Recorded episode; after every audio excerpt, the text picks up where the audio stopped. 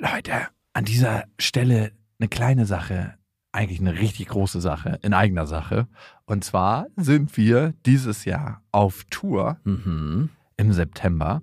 Und wir sind in München, in Stuttgart, in Köln, in Wien, Frankfurt, Berlin, Leipzig, Hamburg. Und es ist immer so geil, auf Tour zu sein und alle mal zu sehen. Die Tour heißt Zu hart für den Podcast. Und das ist auch Ich bin Programm. gespannt, was da richtig hart sein wird.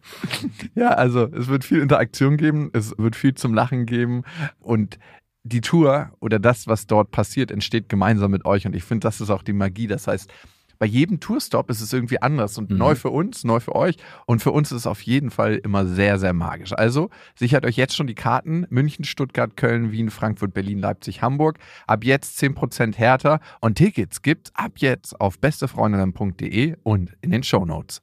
Eins, zwei, drei. Ich habe, ich habe lieb. Nein, hat nicht Papa lieb. Weil ich das nicht so mag.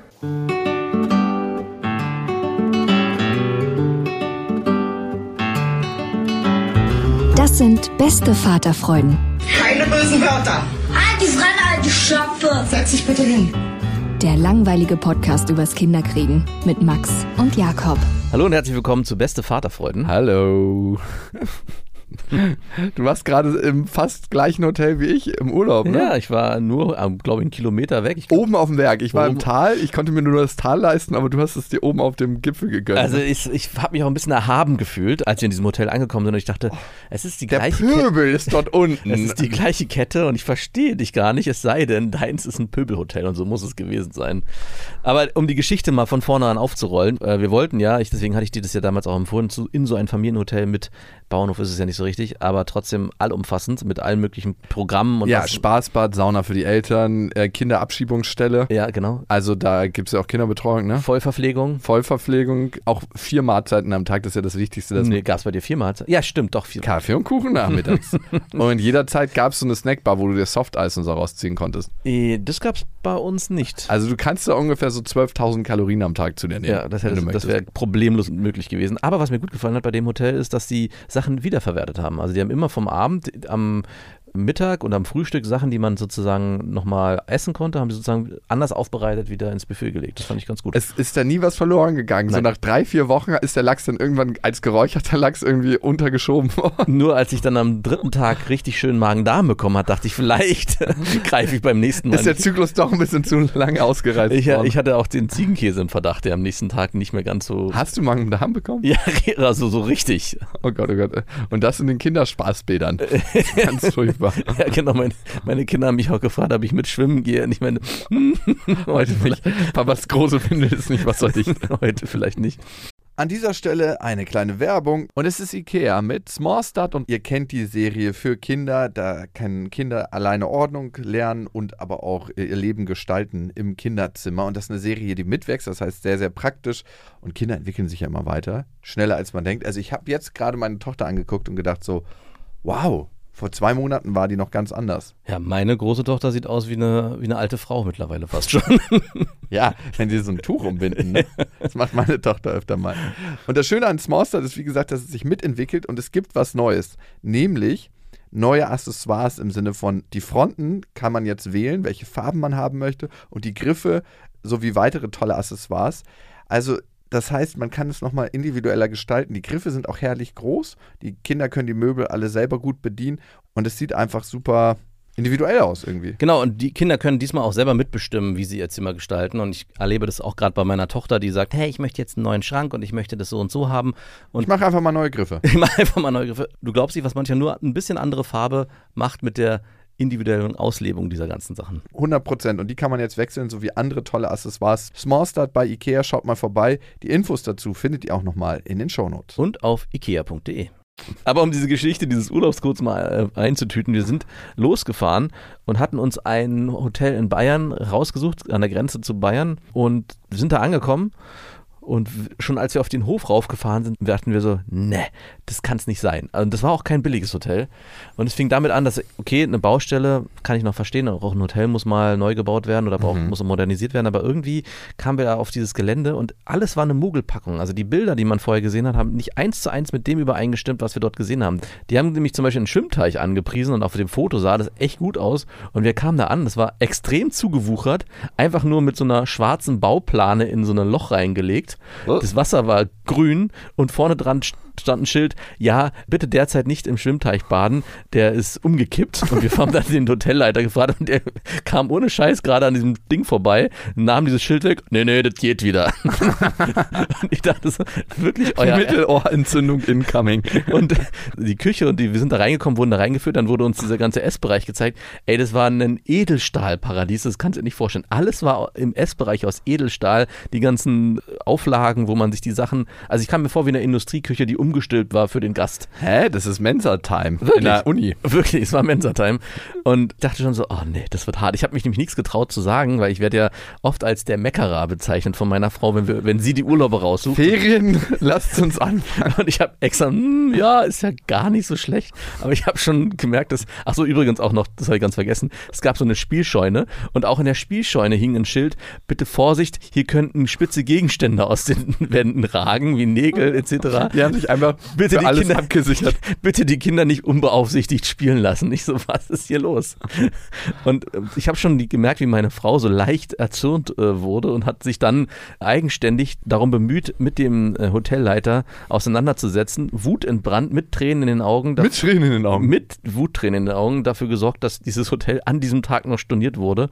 Und wir haben dann einen Ersatz gesucht und dieses, diesen Ersatz haben wir gefunden und ist mir danach erst aufgefallen, ein Kilometer von deinem Hotel weg. Ja, ich finde, das ist so eine generelle Sache. Ne? Regst du dich darüber auf oder stehst du da für dich ein, wenn du merkst, etwas wird nicht so verkauft, wie es angepriesen ist? Sei es, dass du ein Essen kriegst, was überhaupt nicht Ja. schmeckt oder versalzen ist oder kalt ist oder was auch immer. Sei es, dass du in ein Hotel kommst, was ganz, ganz anders ist als auf den Fotos. Ja. Sei es, dass du einen Service bekommst, der nicht dem entspricht, wie er eigentlich angepriesen wird oder wie er der Vergütung entsprechend sein müsste oder Ja. eine Qualität von einem, ja, wenn du einen Stuhl bestellst oder was auch immer. Ne? Manchmal sieht man ja was im Internet bestellt und dann denkt man so, okay, das ist es jetzt. Ja. Bist du jemand, der sich auch in Persona darüber aufregt oder da, das angeht? Ich bin da nicht so gut drin. Also ich bin erstaunt, wie gut da meine Frau drin ist. Die Mit Wuttränen Die ist auch wirklich beim Essen gehen, die lässt Sachen knallhart zurückgehen, wo ich sage, ja, okay, Kann man schon auch das kriegt man auch irgendwie.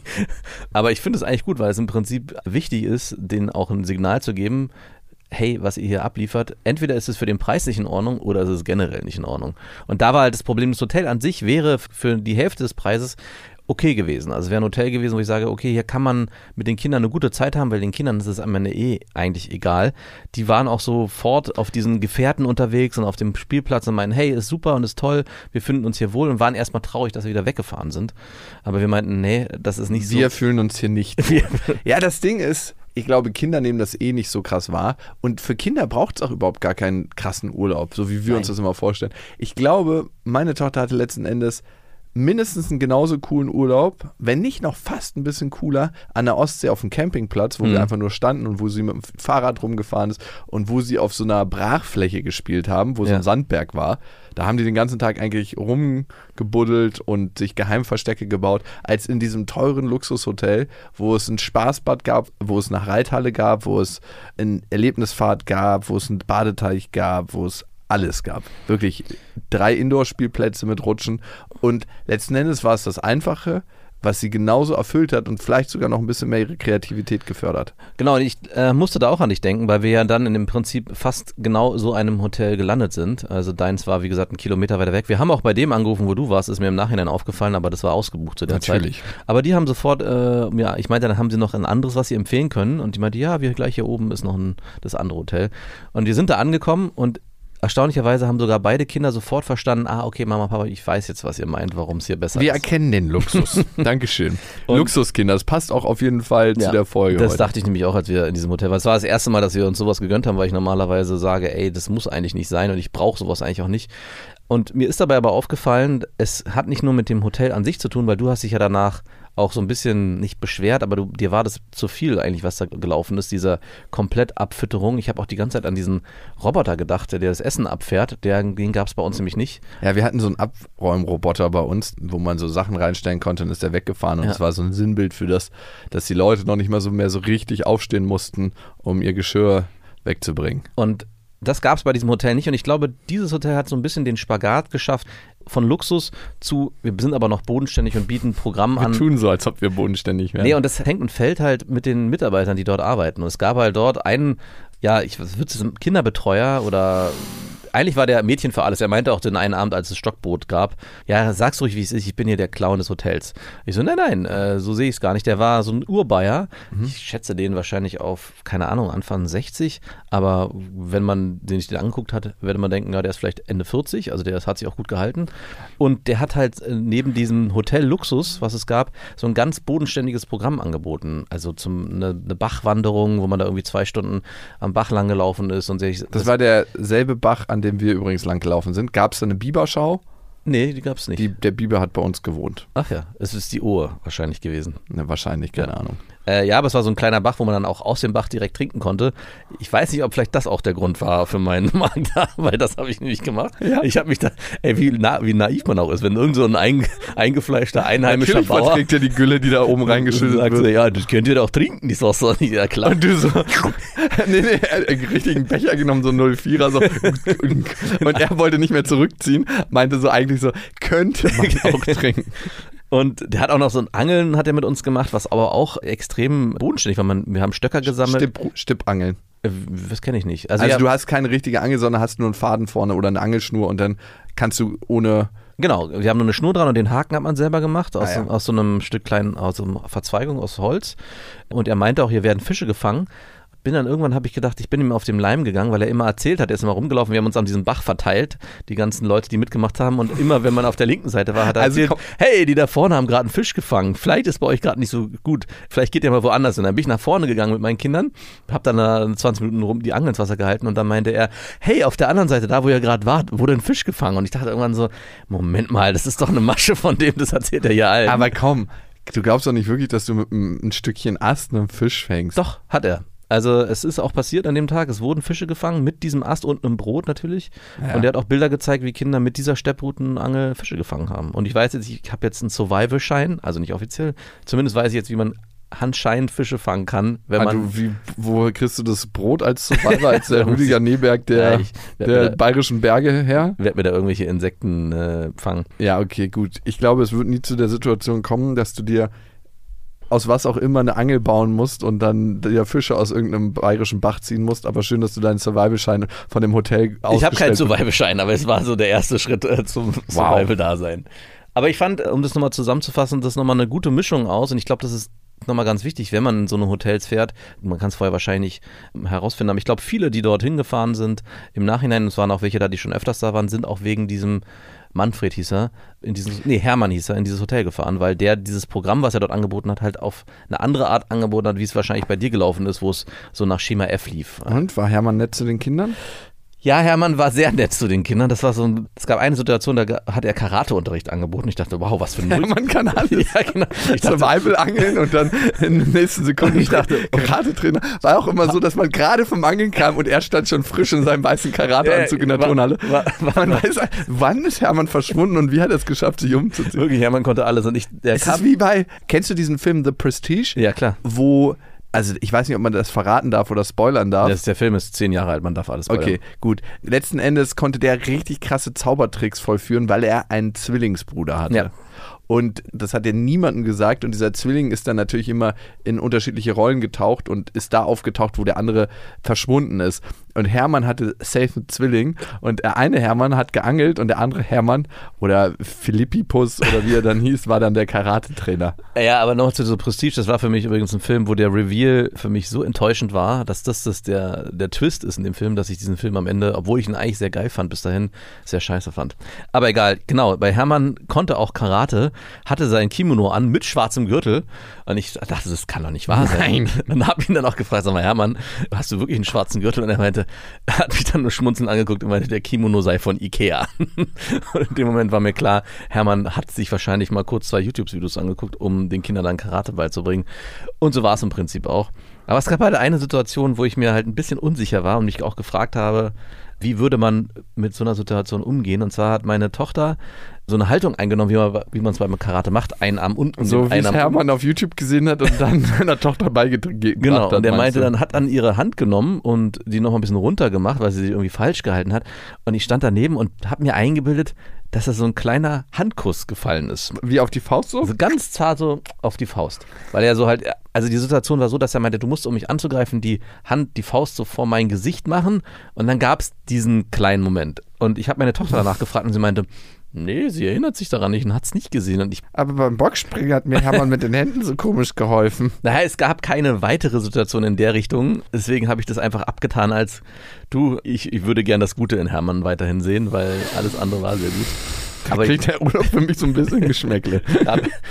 er hat auch keine Einzelkinderbetreuung gemacht, so viel dazu. Also Hättest du ihn nach Also der nach- Aktion mit den Kids in den Wald gelassen? nach der Situation, weiß ich nicht, glaube Aber du wärst wahrscheinlich ich wäre hinterhergestiegen. Es gab auch übrigens einen Wald, das hätte dir auch gut gefallen, wo die so einen eigenen Parcours wahrscheinlich über mehrere Jahre Ja, selbst lass aber mal bei Hermann bleiben. Genau, das hat Hermann mit den Kindern gebaut, wo die den selbst gebaut haben. Also so Wippen und so Sachen zum Hängen und so, ich weiß gar nicht was, ist ganz viel Zeug, alles aus Holz im Wald gebaut. Ich glaube, das hätte dir auch besser gefallen als das, wo du warst. Ja, ziemlich sicher. Bloß der Hermann hätte mir wahrscheinlich nicht ganz so gut gefallen. Ah, ich glaube auch, der hätte dir auch gefallen. Da muss man dann drüber hinwegsehen, meinst Ich- du, dass er ein bisschen zu nett zu den Kindern ist? Ich, nee, was ich dachte, als ich Hermann gesehen habe, weil der auch von der Statur mich, ah, der hat mich an dich erinnert. Ich dachte mir, wenn du irgendwann mal im Leben in Bayern, wenn du in Bayern aufgewachsen wärst und nicht in den Medien geendet wärst, wärst du wahrscheinlich auch so ein Survival-Kletterer, viel in der Natur unterwegs gewesen und hättest irgendwie dann auch vielleicht eine pädagogische Halblaufbahn Ich wäre. Erlebnispädagoge Ja, geworden. das ist der im Prinzip gewesen. Der war Erlebnispädagoge. Also nicht Mhm. offiziell, aber äh, inoffiziell war der Erlebnispädagoge. Okay. Nur diese kleine Sache, er, Ja, gehört vielleicht zu einem guten Erlebnispädagogen dazu. ich glaube nicht. Kann man ein bisschen zu nett zu den Kindern sein? Ja. Krass, aber ja, vielleicht gucke ich mir das mal an. Wie war der denn zu den anderen Kindern, abseits von Marie? Der war zu allen Kindern gleich. Der hat jetzt keine. äh, Aber, Lieblinge gehabt? nein, hat er nicht. Also es gab ja auch diese Situation gar nicht, weil alles, was er gemacht hat, war. Nee, stimmt nicht, nicht alles begleiten mit Eltern. Aber wir haben halt nur Sachen mit ihm gemacht, wo Eltern mit dabei, wo wir als Eltern mit dabei sein Aus einem konnten. Gefühl heraus oder einfach nur so? Nö, weil die Sachen eigentlich sich von der Sache ga- ganz cool angehört haben. Also so eine Bachwanderung, Angeln, auch gut, Stockbrot ist jetzt äh, nichts Besonderes gewesen, aber auch das äh, hat er selbst gemacht und selbst Stöcker gesucht mit den Kindern vorher. Ah, schon krass, ne? Wenn es so zweischneidige Situationen gibt, wo du nicht genau weißt, habe ich das gesehen, Ja. ist das passiert und auch dann nicht natürlich genau weißt, wie sollst du darauf reagieren. Also was macht man dann? Also hätte ich es wirklich, also ich meine, ich habe es ja anscheinend gesehen oder gl- ge- geglaubt, habe es geglaubt gesehen zu haben, aber es war halt wie gesagt so unscheinbar und so, so auch so nur so ein ganz kurzer Moment und es hat auch in die Situation so reingepasst. Also es hätte auch sein können, dass ich es mir eingebildet habe. Also dass in dem Moment, wo wie die Faust vor seinem Gesicht war, wo er sagt, guck mal, du musst mich so schlagen im Prinzip oder so sich verteidigen. Vielleicht hat er auch die Faust so rangeführt und Genau, hat, genau, das, genau, das war die Situation. Er hat die Faust genommen und weil sie zu weit weg war und hat sie ins Gesicht rangeführt. Und da habe ich mir das, glaube ich, bis heute, dass ich das gesehen Hat habe. er die Zunge draußen gehabt beim Nein, nein. Es hätte auch wirklich einfach nur so ein beim Ranziehen der Hand, dass Marie Dass man zu wenig Widerstand gegeben hat und er sich sozusagen die selber ins Gesicht so ganz leicht gedippt hat. Das hätte auch sein können. Ja, aber wie gesagt, und Marie hat es ja nicht bestätigt, hat auch gesagt nein und äh, hat auch gefragt und deswegen im Zweifel für den Angeklagten. Mhm. Und es gab auch keine weitere Situation, die in die ähnliche Richtung ging, von daher. Ja, es ist echt irgendwie so ein, so ein schmaler Grad, finde ich. A, nicht irgendwie zu krass drauf zu reagieren, wenn jemand natürlich auch Nähe zu einem Kind aufbaut, auf eine Ja. natürliche Art und Weise, ohne krankhaft zu sein und aber auch den Schutzraum für sein Kind zu eröffnen. Und das finde ich ist immer so eine krasse Gratwanderung. Ja. Ab wann wird es merkwürdig? Ab wann ist es einfach natürlich? Also gestern zum Beispiel, wir waren ja im Pool bei dir, ne? Ja. Und ein Kind hat mich immer geärgert und so. Und man, ich meine, ich Ja. habe gemerkt, dass das Kind irgendwie, ja, wahrscheinlich mit mir ein bisschen kämpfen wollte. Es hatte einen hohen Aufforderungscharakter, sagen wir mal so. Oh, so nennt sich das. Naja, so nenne ich es jetzt. Ich habe einen hohen Aufforderungscharakter als Kind gehabt. Ja, hat's auf jeden Fall. Also vielleicht ein bisschen nervig, ne? Ja. Aber irgendwann dachte ich mir so, ja, schleuderst du das Kind mal ein bisschen, hebst es kurz hoch. Ich war halt nackt im Pool. Mhm. Und für mich war es schon eine merkwürdige Situation, das Kind so unter den Arm zu nehmen und so nackt hochzuheben, Ja. weil es halt nackt war. Ja. Und weil es halt auch ein fremdes Kind war. Ich, also bei Felix äh, würde ich sagen, hätte ich jetzt nicht so ein Thema, weil es auch dein Kind ist, aber bei so fremden Kindern, hebst du den nackt hoch? Es gab die Situation so noch nicht, aber ich bin da auch nicht so ein Freund von. Ich sage auch immer, wenn, also das stimmt nicht ganz. Zieht doch, euch bitte was wenn die an. Mädchen, Mädels zum Beispiel, mit dem, wenn ich mit den Mädels, also den Nachbarsmädels und Marie im Pool bin, dann erwarte ich auch immer, dass sie alle Badehosen zumindest anziehen. Mhm. aber nur wenn andere Nachbarn gucken. Nein, ich weiß nicht, irgendwie, wir hatten zum Beispiel, dieser Pool wurde ja auch gebaut von zwei Handwerkern und da hat, mein, hat meine Frau auch darum gebeten, dass wenn die Kinder in den Pool gehen, dass sie sich dann eine Badehose anziehen. Und es geht gar nicht darum, dass ich der Meinung bin, dass die irgendwas Dass sie Hermann sind. Genau, so, sondern man schafft einfach keine Gelegenheiten dadurch. Weder für die Kinder, dass sie sich irgendwie blöd irgendwie angestarrt fühlen, wenn das passiert, und genauso auch für die Handwerker, dass sie nicht irgendwie das Gefühl haben, sie müssen irgendwie die ganze Zeit zwanghaft weggucken und, Und schneiden sie den auch im Finger. Ey, aber ich frage mich, sind wir so weit gekommen mittlerweile? ja, ich glaube, wir sind mittlerweile an dem Punkt, weil sich viele verrückt auch machen aufgrund Total. dieser Geschichten, die irgendwie rumwabern. Und ich glaube eigentlich, was ein bisschen schade ist, dass eine Normalität dadurch ein bisschen verloren geht, wie du es gerade beschreibst, dass du ein Nachbarskind, was einen großen Aufforderungscharakter hat, einfach hochschmeißt und dir dann trotzdem diese Gedanken machst, hey, möchte ich das eigentlich so? Eigentlich möchte ich so nicht, Ja. obwohl nichts dabei ist. Total. Also ich erinnere mich an eine Zeit, in der alle nackt waren. Also ich war jetzt gerade auf einem Festival, da waren alle nackt einfach. Warst du auch nackt? Ja. Also man hat sich komisch gefühlt, wenn man nicht nackt war. Ah, so ein Festival. Diese Nacktheit hatte einen großen Aufforderungscharakter. ja, aber es war wirklich krass. Alle waren nackt und da war das irgendwann auch total normal. Und dann erinnere ich mich an eine Zeit bei meinen Verwandten, die haben am Müggelsee ein Grundstück und wir sind da immer baden gegangen. Mhm. Und da war es so, dass Badesachen für den, für den trockenen Part des Tages waren. Ja. Du bist immer nackt ins Wasser. Macht ja auch viel mehr Sinn eigentlich. Und dann hast du danach, wenn du Bock hattest, irgendwas angezogen, aber eigentlich waren alle immer zu nackt. Ja. Und da hat man sich überhaupt gar nicht so eine Gedanken gemacht darüber, ist jetzt irgendwas, bla bla. Ich habe so viele Lexe in meinem Leben gesehen als kleiner Junge. Mhm. Äh, auch in Kopfhöhe logischerweise, weil alle ganz natürlich an mir vorbeigelaufen sind. Und dann denke ich mir so, was ist die letzten 20 Jahre passiert, Ja. dass sich das so entwickelt hat? Wie schade eigentlich. Ja. Wie schade. Übrigens habe ich im Urlaub, ich war ja auch gerade in Portugal, das Boom Festival war in Portugal, ähm, gemerkt, wie es ist, richtig, richtig angegafft zu werden. So richtig wie so ein Stück Fleisch. Ich bin an einem Strand gejoggt, relativ früh morgens. Auch nackt. Oberkörperfrei, Achso. Dass die So hätte- schön wackeln Sonst können. hätte ich mich nicht gewundert. Der Einzige mit seinem schwingenden Lachs morgens um 10, wenn alle irgendwie Sonnenbaden. Nee, nee. Und da gab es so einen FKK-Gay-Strand. Ah. Und, äh, Wurde der auch explizit, war das ein offizieller? Nee, wurde mir der- gesagt vom. Also es der- war wahrscheinlich ein Ort, ein FKK schon, wo, Nee, das mittlerweile mehr Gays ziemlich sind. bekannt. Ja, also genau. es ist so ein Ding für Lissabon, dass, dass da halt so die Zone ist. Und da waren so ein paar ältere Gays, ich würde mal sagen, ab Anfang 50 so. Und die haben sich wirklich so ganz unverblümt hingestellt, Hände in die, in die Seiten gestützt und haben, also ich kam von 100 Metern an, haben da angefangen schon quasi innerlich gefühlt mit mir Sex zu haben, während ich an denen vorbeijogge. Also so hat sich's für mich angefühlt und ich dachte mir so, okay, so fühlt sich das wahrscheinlich für Frauen an, wenn sie richtig, richtig krass angegafft werden. Wahrscheinlich, ja. Und ich konnte jetzt auch nur sagen, dass sie gay waren, weil die waren zusammen da und auf dem Rückweg dann waren sie beide beschäftigt. Ähm, Ah. Und äh, wie hat sich das angefühlt, so angegafft zu werden? Am Anfang dachte ich mir so ein bisschen unangenehm, dass wir gerade Sex in Gedanken haben. Und dann war es mir irgendwann auch relativ wurscht, weil ich dachte so, ich löse mich ja in dem Moment nicht auf. Aber ich kann mir vorstellen, für manche Frauen fühlt sich das viel, viel unangenehmer an, weil, guck mal, ich kann mich immer, wenn die, wenn was nicht passieren wird, ne? Ja. Wenn der jetzt sagt, okay, ich hätte jetzt mal Bock, den zu catchen. ich kann mich ja immer körperlich wehren. Ja. Ich habe ja keine physische Unterlegenheit. Ja. Und da finde ich, gibt es einen Unterschied, wenn eine Frau irgendwie irgendwo vorbeiläuft und total angegafft wird. Das ist einfach ultra unangenehm für die Frau Ja. in vielen, vielen Fällen. Ich glaube eben nicht, dass es ein Kompliment ist, sondern äh, aufgrund der, auch der physischen Unterlegenheit, aber nicht nur, ist es einfach scheiße. Ja. Ich glaube, es ist auch nochmal ein Unterschied zu oberkörperfrei am Strand lang joggen und in der Stadt rumlaufen und dann angegafft zu werden, was dir wahrscheinlich so in der Form und mir auch nicht Da passiert. muss ich schon bei mir an so einer äh, geilen Gay-Bar vorbeilaufen, aber das ist eher so ein Selbstwertthema, was ich Genau, habe. Also wenn ich mich mal wieder aufpumpen will, fahre ich mit dem Fahrrad äh, nicht äh, sitzend, sondern stehend und mit kurzen Hosen an diesem, in dieser Bar vorbei. Da klatschen auch manche und pfeifen. Das ist ganz geil. Hm, Muss ich auch mal machen. Es gibt ein cooles Video, in- oder das heißt ein cooles Video, ein erschreckendes Video eigentlich bei YouTube, wo so eine Frau ja eine attraktive Figur hat, aber jetzt auch nicht irgendwie extrem gekleidet, sondern nur mit einem T-Shirt, einem schwarzen T-Shirt, glaube ich, und einer Jeans durch New York läuft.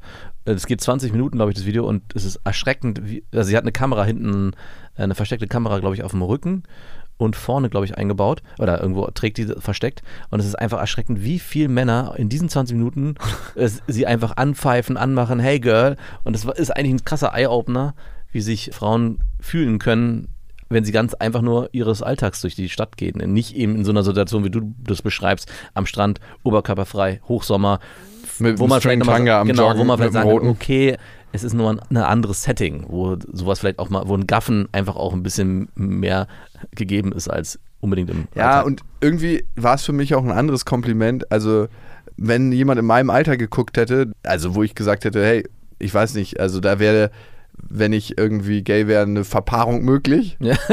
wäre es für mich was anderes tatsächlich, also jetzt für mich persönlich, als wenn ein richtig alter, wanstiger Typ guckt und der Blick, ich habe ihn ja nur interpretieren können, ich kann ja nicht in seinen Kopf reingucken, ne? Ja.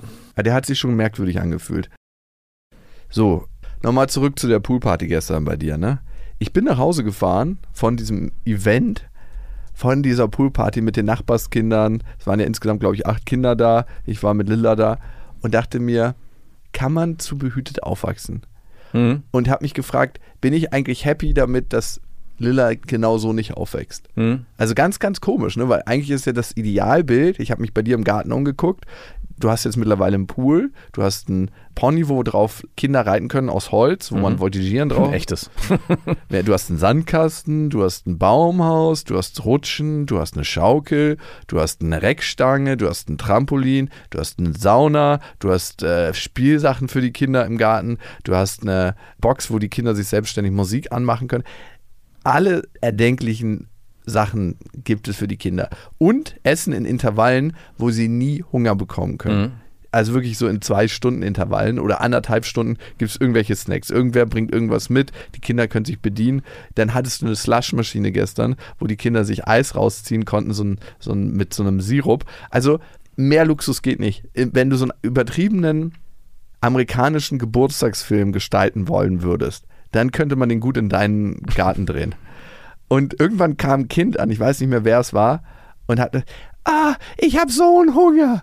Und dann bin ich wie in so einer Drohne rausgezoomt aus dem Bild und habe so diese Wohnsiedlung gesehen oder diese sozial gated Community, die ist ja, Ja, wir, wir bräuchten eigentlich noch ein Tor vorne und Ja. eine Gated Community. Wäre ganz cool. aber sie ist ja gegated in einer bestimmten Art und Weise, die Community, dadurch, dass sich das Wohnen dort in dieser Siedlung nicht jeder leisten kann. Ja. Und Ja, da, das sowieso, klar. Das ist, äh, da, da findet ja ein Gate statt, nämlich über, über Geld. genau. Na, Ich meine nur, diese Straße wäre prädestiniert dafür, dieses OC California Prinzip zu machen, wo man vorne einen Pförtner hat mit, einem, Ja. mit einer Schranke. Ja, total prädestiniert dafür. Also 100% könntet ihr auch alle zusammenlegen und euch das machen. Hier bitte nicht durch, aber die öffentlichen Straßen abzublocken, das wird schwierig. Und dieses Kind meinte dann, ich habe richtig, richtig Hunger. Und meine Kamera fuhr raus und auf alle Grundstücke guckend, alle mit blauen Pools im Garten und irgendwie diese Luxuswelt. Und ich dachte, du, liebes Kind, wie alle anderen Kinder in dieser verdammten Siedlung auch, hatten noch nie in ihrem verdammten Leben jemals wirklich Hunger. Wirklich Hunger hattest du wirklich noch nie. Nein. Und da habe ich mich gefragt, ist es eigentlich gut, in einer Welt aufzuwachsen, in der es fast keine Probleme gibt? Also Felix hatte ja bei einer Sache geweint, als er beim Spiel irgendwie eine bestimmte Position spielen wollte und die nicht gespielt Genau, er hat. hatte seinen Willen nicht bekommen, weil er unbedingt er Fischer kurz- sein wollte als erster und der ist nicht Fischer, durfte. Gab halt keinen Grund dafür. Ja, und dann hat er kurz einen Wutheulanfall gekriegt, ist weggestapft, ne? Aber ich dachte so, das ist wahrscheinlich das größte Problem der Woche für die Kinder in dieser Siedlung. Ja. Es gibt Das war so- nur soziale Probleme. Es gibt so Herzschmerzprobleme, so wie bei OC California. Aber da musste man sogar einen Rüpel reinbringen aus irgendeiner anderen sozialen Schicht, um das Ganze ein bisschen aufzubrechen. Ja, so. so funktioniert ja dieses Setting bei, ähm, Allen Serien. bei all, all diesen Serien. War auch schon bei Gilmore Girls, war es ja auch dieser Rüpel-Freund, der irgendwie, äh, ja, ich Der dann doch tr- trotzdem sehr, sehr anziehend ist. Naja, vor allem ist der dann äh, mit, der wurde integriert in diese ganze. Äh, Das passt nicht so. Und ich fühle mich mittlerweile integriert, aber ich war ja immer dieser kleine Rüpel, der Ja. nicht so richtig dazu gepasst hat, der immer nicht diesen Luxus hatte, der ja eigentlich in einer anderen Welt aufgewachsen ist. Und wenn man so will, Lilla wächst ja auch in einer bestimmten Art und Weise in einem Luxus auf, ne? Ja. wir essen richtig, richtig gutes Essen. Klar sind wir in der Heroinspritzenhölle in Kreuzberg. Wenn du vor die Tür gehst, denkst du gerade, die Straßen wurden frisch mit Pisse gewischt. Mhm. Es ist sehr, sehr anders, aber trotzdem wächst sie ja auch in einem Wohlstand auf, keine Frage. Ja. Aber trotzdem ist sie jeden Tag irgendwie mit Dreck, mit Armut, mit einer Diversität im Aufwachsen konfrontiert. Und ich hab mich, kann man zu behütet aufwachsen? Ist das zu weit weg von der realen Welt? Genau, also ich hatte die Frage, glaube ich, auch schon hier mal hier gestellt. Also dieses Luxuskinder beziehungsweise überbehütet habe ich es, glaube ich, genannt. Und diese Frage stelle ich mir auch oft mit meiner Frau gemeinsam oder ich, glaube ich, nochmal stärker als sie. Ich glaube, mittlerweile hat sie da auch einen anderen Blick drauf bekommen.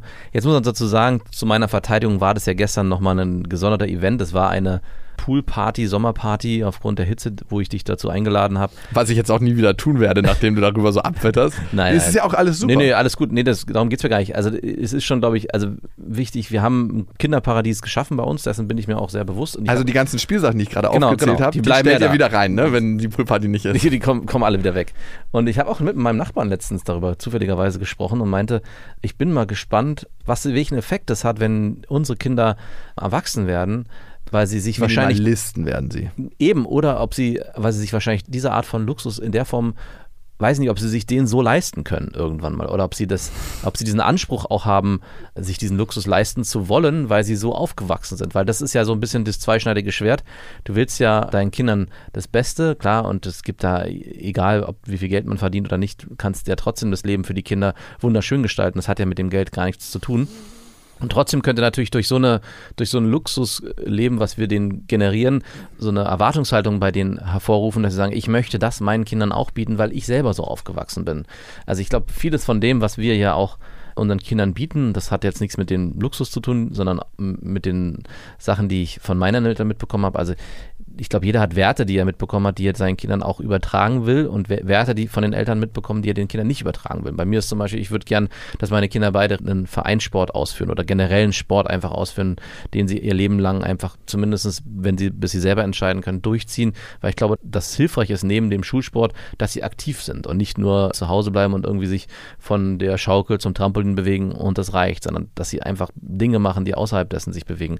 Oder auch, dass sie genau, was du sagst, äh, lernen, mit Frustration umzugehen und nicht alles gedeckelt wird. Und ich glaube, das ist ein ganz gutes Beispiel, was du gebracht hast, weil wenn man Kinder schon in so ein Setting versetzt, wie wir das derzeit machen, dass sie trotzdem sich immer bewusst sind, dass dieses Setting nicht die Normalität ist, sondern dass es ein, was Besonderes ist. Auch dieser Urlaub. Ich Aber wie sollen das Kinder checken? Du kannst das nicht checken. Unser Gehirn kann das nicht checken. Also bei uns Erwachsenen checkt das unser Gehirn nicht. Ist dir nie aufgefallen, dass wenn du in einem richtig geilen Hotel bist, dann checkst du das die ersten 24 Stunden, aber danach ist es so, ja, cool, aber es ist irgendwie selbstverständlich. Unser Gehirn funktioniert so nicht. Doch, ich glaube, Kinder können das checken. Absolut. Mhm, auch never. Urlaub ist ein gutes Beispiel, dass man Urlaube halt eben nicht immer auf einem Niveau verbringt. Also wir machen ja diesen Urlaub, das war ja auch bei uns mal eine Ausnahme, dass wir so einen Urlaub gemacht haben. Vorher, die ganzen anderen Urlaube waren Ganz spartanisch in Vier-Sterne-Hotel. Nee, überhaupt nicht, ganz im Gegenteil. Wir hatten letztes Jahr waren wir in einem, auch auf einem äh, so einer Reiterfamilienhof in, in Fehmarn. Das war aber sehr, sehr niedrigschwellig. Da gab es jetzt nicht irgendwie so viel Kram. Das war auch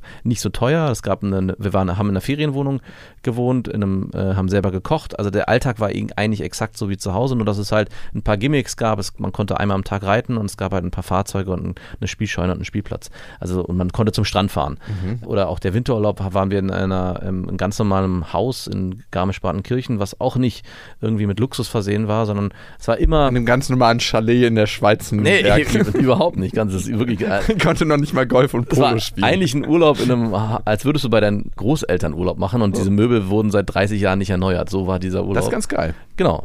Und auch im Alltag immer wieder zu gucken, dass man in Straßen einbiegt, wo es die Eltern und die Kinder nicht so gut haben. Nee, das- Kinder, schaut mal, wie es meine Tante mit mir in Amerika gemacht hat. Die ist so durch so ein Ghetto gefahren und jetzt schau mal hier bitte, was hier für Leute wohnen. Ich dachte so, ey, das ist so krass nicht PC, was wir hier gerade machen. Also wirklich durch Ghettos fahren und dann schaulustig sein. Ich Ja. habe mich so geschämt als 15-Jähriger. Im Prinzip auch bei den Luxusgütern, die man, die man den Kindern zukommen lässt, auch da verhalten zu sein. Also das, was du ja gerade beschreibst, da sind wir ja schon, glaube ich, sehr bedacht, dass es halt eben nicht immer Geschenke gibt. Nein, Mann. Doch, klar. Also ich weiß es ja nicht, aber wenn ich mich umgucke bei euch, ich habe noch nie ein Haus, also meine Schwester, meine kleine Schwester und Mhm. ihr. Und bei meiner kleinen Schwester nicht ganz so krass wie bei euch. Ja. Ich habe noch nie ein Haus gesehen, was so, so krass auf Kinder getrimmt ist. Es gibt einfach alles. Ich glaube, du hast da gar keinen Blick mehr für. Doch, klar.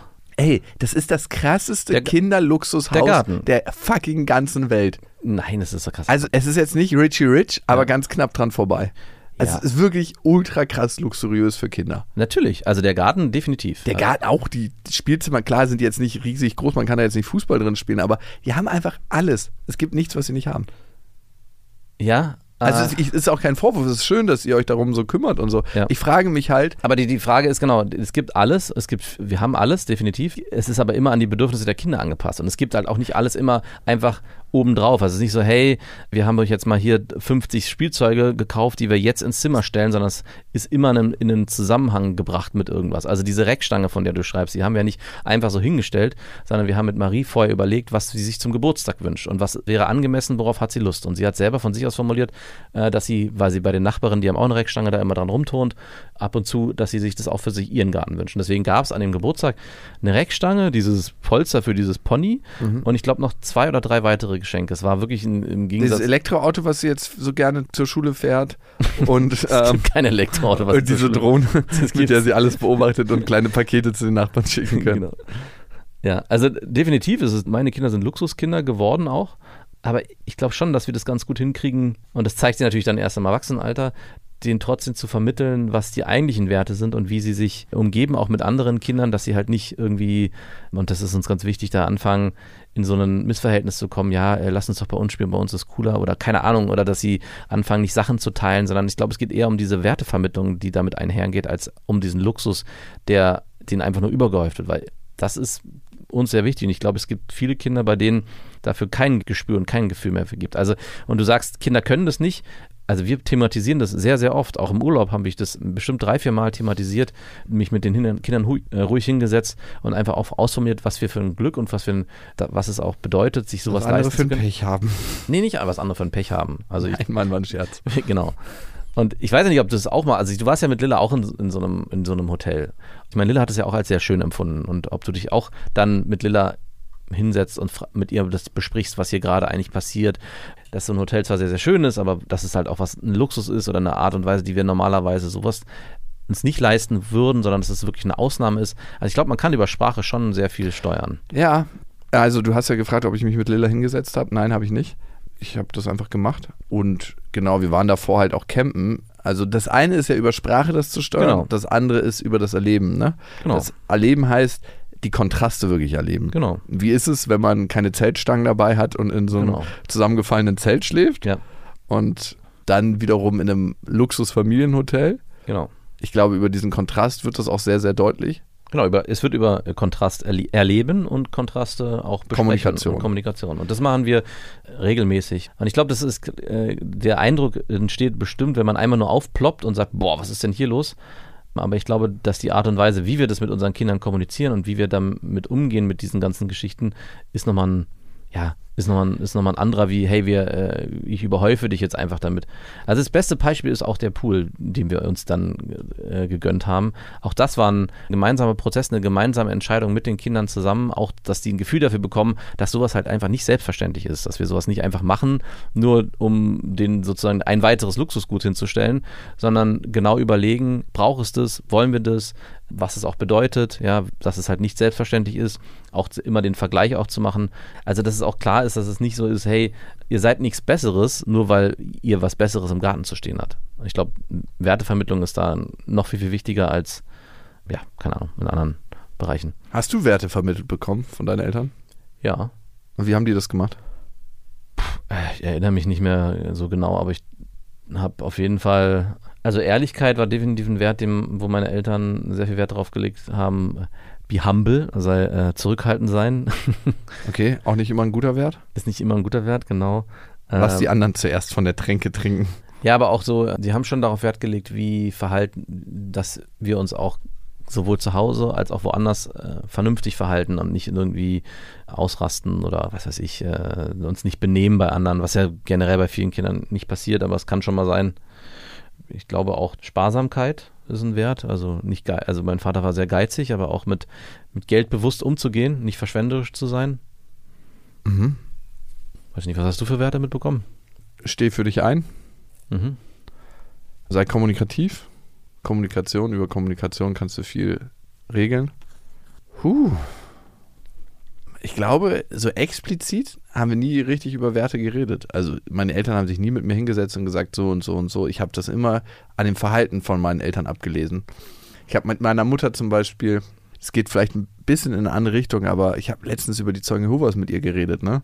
Und was die für Werte für sie vermittelt haben, ne? Ja.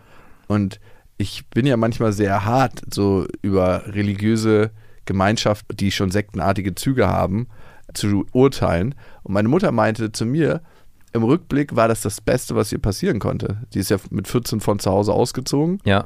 durfte nicht mehr nach Hause. Ihre Mutter meinte so, nee, du darfst hier nicht mehr hin, hier ist kein Platz mehr für dich. Und ab da war sie von, auf sich alleine gestellt und hat ein Jahr lang in so einem Hochhaus in so einer Drogenwohnung gewohnt, wo die ganzen anderen Jungs heroinabhängig waren. Ja. Und sie meinte, von da aus kam sie das erste Mal in Berührung mit den Zeugen Jehovas und sie wäre sonst den Drogenweg gegangen. Also sie wusste ziemlich klar für sich, wenn sie den Drogenweg geht, ist es ihr Ende. Und also da, waren die Zeugen Jehovas eigentlich eine Rettung in der Zeit. in der Zeit schon, irgendwann war es ein enges Korsett. Und ich glaube, das sind so Werte, die ich vermittelt bekommen habe. So. Aber das ist ein gutes Beispiel, die Zeugen Jehovas, um mal die Parallele zu unserem Luxusgarten zu ziehen. Also äh, ich glaube, dein, es ist jetzt äh, bei deiner Mutter so gewesen, dass in der Zeit ihr, als sie das brauchte, ihr das geholfen hat. Und du hast ja vorhin den Kontrast aufgemacht, sollte man den Kindern vielleicht auch den, den Dreck oder die, die, die, die, schlechten Sachen zeigen. Aber ich glaube, es kann bis zu einem bestimmten Punkt sind alle Dinge, die man den Kindern aufzeigt oder auch Erwachsenen, die man äh, konsumiert oder zu Ansicht nimmt, ob es jetzt Glaube sei, ob es Drogen sind oder Substanzen, ob das der Konsum von Medien ist, alles bis zu einem bestimmten Rahmen ist es gut und gesund für einen und wenn es darüber hinausgeht, ist es, äh, ist es schlecht. Und ich glaube, da ist es ganz wichtig, immer in der Reflexion zu sein. Sowohl deine Mutter, die für sich erkannt hat, hey, die Zeugen Jehovas in der Phase im Nachhinein haben die mir sehr geholfen, aber ich habe zum Glück den Ausstieg geschaffen, als es nicht mehr gut für mich war. Und genauso ist es, glaube ich, auch bei uns die ganze Zeit, also was wir die ganze Zeit versuchen, ist da auch ständig im Reflexionsprozess zu sein. Ist es zu viel? Ist es zu viel? Also diese Frage steht bei mir zumindest jeden Tag im Raum und das wird auch regelmäßig mit meiner Frau ausdiskutiert. Und ich glaube, es würde ausarten, wenn wir diese Diskussion nicht führen, sondern nicht einfach machen lassen würde. Also, du musst da schon ein bisschen gegensteuern. Also mittlerweile ist es definitiv tausendmal besser geworden, aber es gab eine Zeit, glaube ich, wo gerade auch dieses Schenken außerhalb des Rahmens, wo, wo das Überhand hätte nehmen können.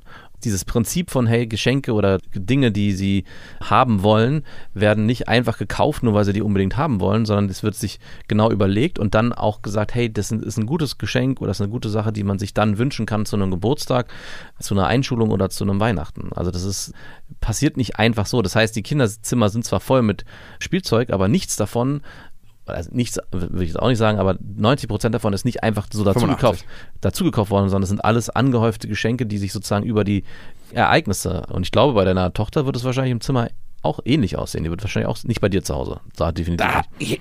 Bei dir zu Hause ist Sparta genau das Gegenteil. Ich bin Sparta! Wenn man bei dir reinkommt, denke ich, ist das ein Kinderzimmer? Ach ja, es ist ein Kinderbett da. Aber ansonsten ist es bei dir äh, wirklich äh, Wüste. Man muss mit sehr viel Fantasie bei mir spielen. Ja, Oben habe ich äh, ja da, da Kinderspielzeug. sind zwei Kisten, stimmt. Nee, vier sind's. da ist auch ausreichend drin, aber ist dir mal aufgefallen, dass Kinder eh immer nur mit zwei Figuren spielen. Also würde fast eine Kiste reichen.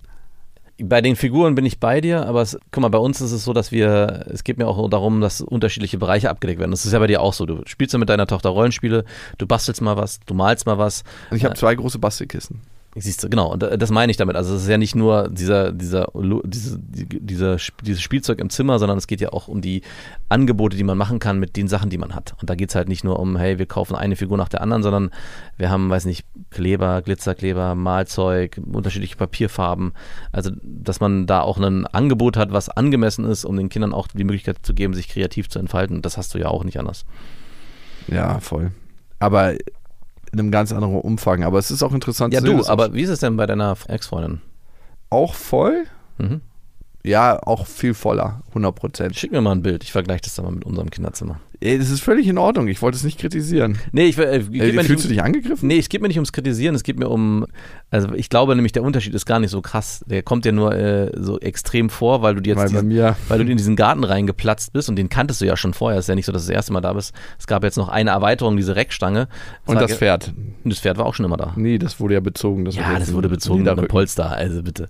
Und, äh, Und die Slushmaschine war ich glaube, an. wenn ich bei dir bestimmte Punkte mir angucke, wie du auch Urlaub machst mit Lilla oder auch was, gibt es auch viele Ansätze, wo du ihr den Luxus gönnst oder auch wie du den Luxus indirekt ja auch deiner Ex-Freundin ermöglicht, damit sie sozusagen äh, Lilla ein Leben bieten kann, was vielleicht so auch nicht möglich wäre in der Form. Also das verlagert sich so ein bisschen, weil du ja in einer anderen Familienkonstellation lebst mit deiner Ex-Freundin.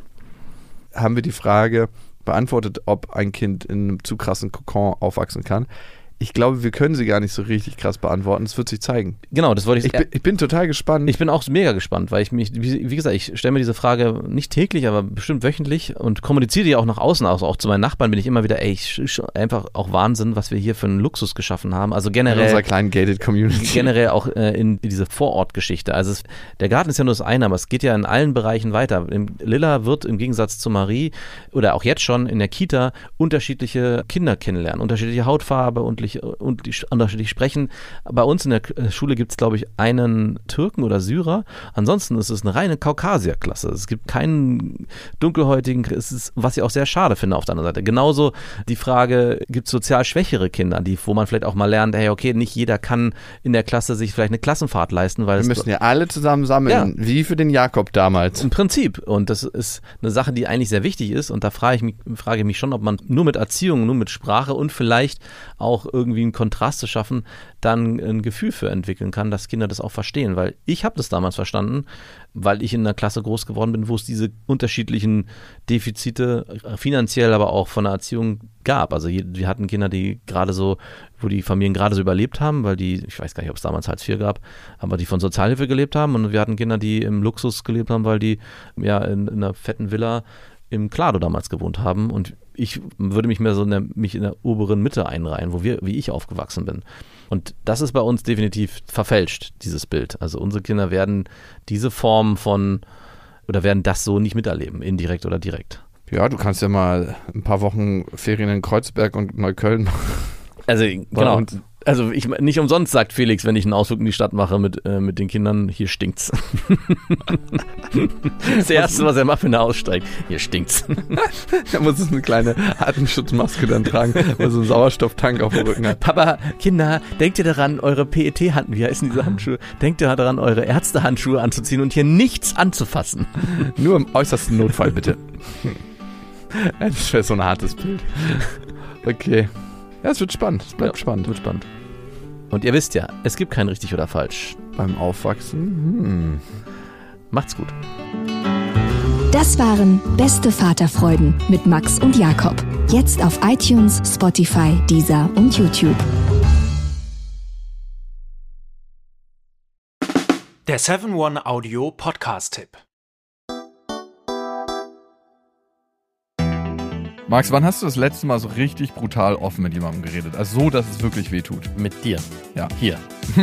Das sind wir, beste Freundinnen, der ultra-ehrliche Männer-Podcast. Und wir reden über Liebe, Sex, Beziehung, über alles, was eigentlich hinter verschlossenen Türen besprochen wird. Und manchmal auch über Freundschaft. Bei uns erfahrt ihr so Sachen, wie man wirklich herausfinden kann, ob man mit einer Frau zusammen sein will oder doch nur bimsen. Und warum Max Freundin gerade, zumindest im Podcast, einen Riesenunfall mit ihrem Pferdehänger hatte. Das eine oder andere Gedankenexperiment wird ja auch noch gemacht. Also hört rein, jeden Donnerstag gibt's beste Freundinnen überall, wo es Podcasts gibt.